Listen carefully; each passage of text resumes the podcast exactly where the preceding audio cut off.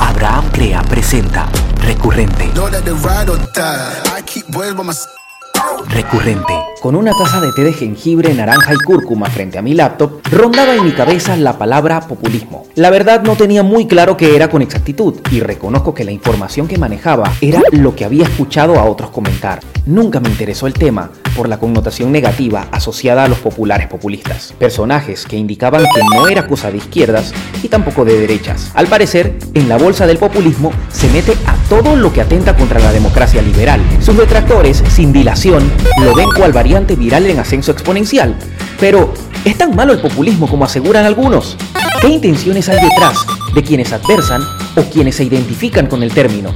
Uno de los personajes cuyas acciones están poniendo en duda el supuesto origen maligno populista es la del actual presidente millennial de El Salvador, Nayib Bukele.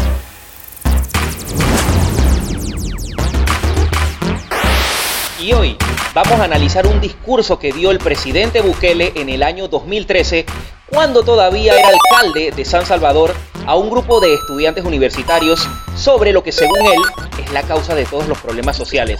Así es que los invito a buscar su juguito natural, taza de café o té.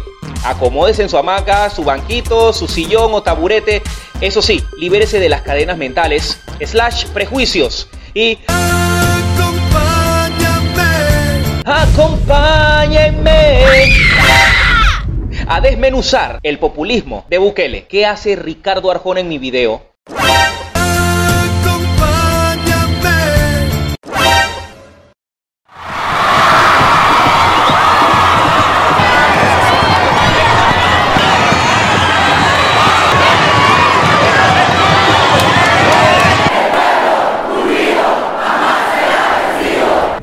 Populismo. Doctrina política que pretende defender los intereses y aspiraciones del pueblo. Eso es malo aquí en El Salvador.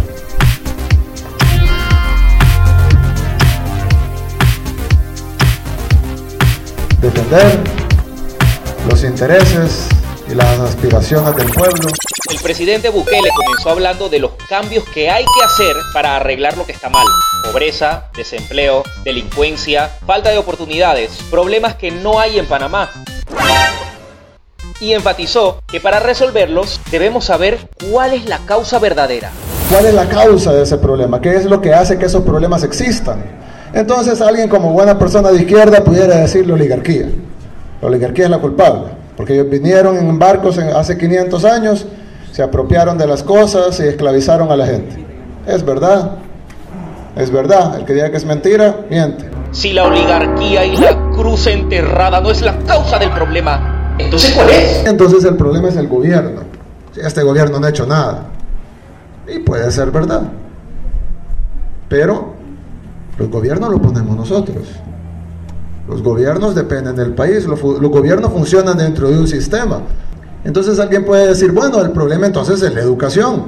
El problema es que los salvadoreños no estamos lo suficientemente educados para elegir buenos líderes. Tampoco es el gobierno o la educación. Ya sé, los medios de comunicación. Son los medios de comunicación, los medios de comunicación que nos están adoctrinando toda la vida. Nos dicen qué es lo que tenemos que hacer, nos dicen qué es lo que tenemos que usar, nos dicen qué es lo que tenemos que comer, qué es lo que tenemos que comprar. Y es cierto. Pero depende de nosotros, porque nadie nos obliga a encender la televisión, nadie nos obliga a leer uno de esos periódicos. Si lo vamos a ver, no nadie nos obliga a que les hagamos caso. Entonces, señor presidente, ¿cuál es el origen de todos los males? La raíz, la causa de todos nuestros problemas. Yo creo que el problema son los paradigmas. ¿Cómo es ese Pokémon? No, ¿cómo se come eso? Aclaramos, los paradigmas no son un Pokémon. Y el presidente Bukele propone su definición de paradigma. El paradigma es, en la definición que les traigo, es esas cosas que plantan en nuestra cabeza y que las hacen ver como verdades, aunque no son, no son verdades, son todo lo contrario. ¿Cómo pueden seguir gobernándonos si ya no tienen el poder? Ya no tienen el poder, ya no tienen las armas, ya no tienen todo lo que tenían antes. ¿Cómo pueden seguir gobernándonos? Entonces inventaron una serie de paradigmas, las plantaron en nuestras cabezas y ahora nosotros respondemos a esos paradigmas inmediatamente, instintivamente. Y ahora nos da unos ejemplos de estos paradigmas o tanques de pensamiento, como él les llama. Entonces lo que tenemos es un paradigma. La política es mala, por lo tanto ustedes no se metan. Bueno, ¿qué tal si cambiamos la política? ¿Qué tal si los jóvenes entran en política y en lugar de que sea política sea algo malo, lo convertimos en algo bueno? Ese debería ser el paradigma, no este. Este no es tan grave. La gente es pobre porque es perezosa. Aguanta. La gente es pobre porque es perezosa. ¿Y qué hay del derecho a la pereza y la reducción de horas de trabajo de Paula Fargue?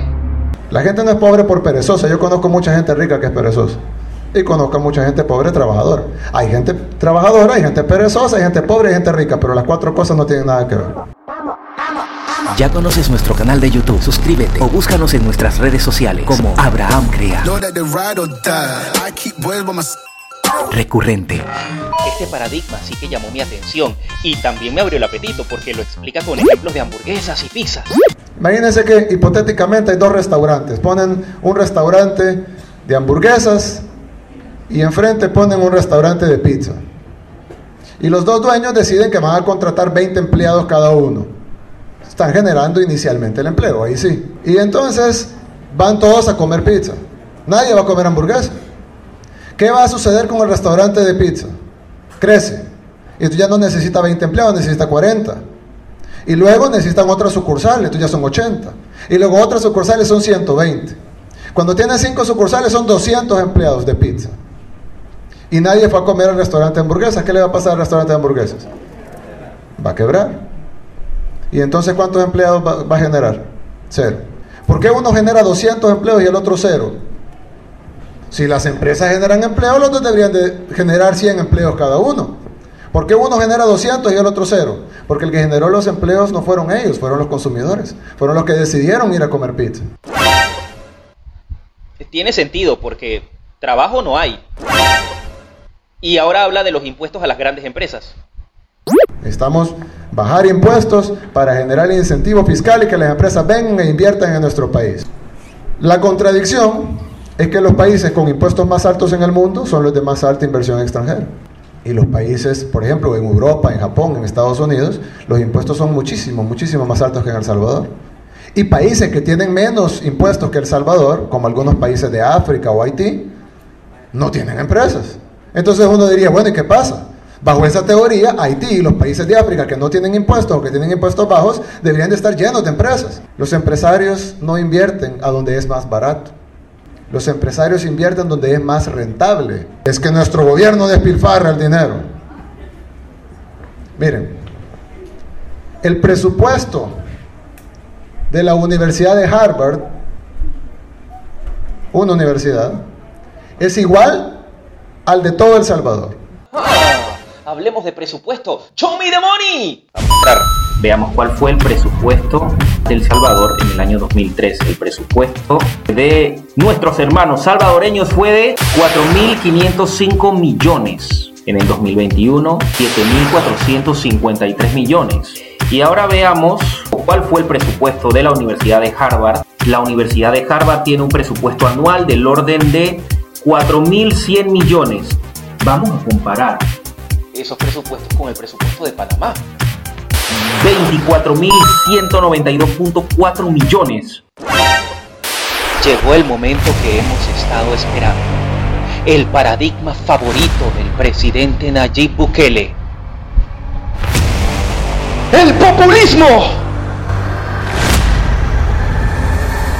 ¿Alguien quiere un presidente populista? Nadie. Nadie. Bueno, yo sí. Yo les quiero pedir después, cuando salgan de aquí, que agarren un diccionario y que busquen la definición de la palabra populismo. Yo lo agarré en el camino acá, el Arús, o si quieren la cita textual, y decía, populismo, doctrina política que pretende defender los intereses y aspiraciones del pueblo. Eso es malo aquí en El Salvador. Defender los intereses y las aspiraciones del pueblo. Es malo en El Salvador. Y yo vine a la Universidad de El Salvador, les pregunté si alguien quería un presidente populista y nadie levantó la mano. Es un paradigma. Nos han vendido que el populismo es malo. Eso es más populismo. Y para quitarnos las dudas y desmenuzar el populismo hasta lo más profundo, ¿quién mejor que este personaje? Y con ustedes, el único, el inigualable, el doctor Abraham Moreno, el especialista. Se piensa que el populismo surgió en Rusia en el siglo XIX, en la década de 1870, cuando se alzó un movimiento político llamado Narodnichevto. De su traducción derivó la palabra populismo. Ellos creían que quienes se consideraban socialistas debían aprender del pueblo antes de tomar el poder. Y también estaban en contra de los intelectuales. Mierda. El término es más amplio y complejo de definir porque existen otras realidades políticas, económicas, sociales y culturales que proponen defender los intereses generales de la sociedad para lograr el bien común. Actualmente su sentido tomó una connotación negativa y peyorativa, incluso de amenaza política. Esto se debe a que supuestamente, supuestamente el populismo busca obtener el mayor porcentaje de seguidores por medio del enfrentamiento de las clases sociales. Te lo dijo el doctor Abraham Moreno, el único, el especialista. Ahora que conocemos la teoría del presidente Bukele sobre la causa de todos los males, ¿cuál sería la posible solución? Romper los paradigmas. Eso es todo lo que tenemos que hacer. Quitémonos los paradigmas de la cabeza. Cada vez que escuchemos algo, un tanque de pensamiento, o de repente un analista político, o alguien que escribe cartas en el periódico, cada vez que escuchemos esto, si lo quieren, si quieren perder su tiempo y leerlo, léanlo, pero analícenlo, escríbanlo con la realidad, agarren un diccionario y vean si lo que les están diciendo es verdad y tomen las decisiones de acuerdo a eso. Si nosotros empezamos a tomar las decisiones de acuerdo a la realidad, no a paradigmas, entonces vamos a poder exigir educación, vamos a poder exigir un presupuesto decente para la universidad, vamos a poder exigir oportunidades, vamos a poder hacer las políticas correctas para que existan esas oportunidades.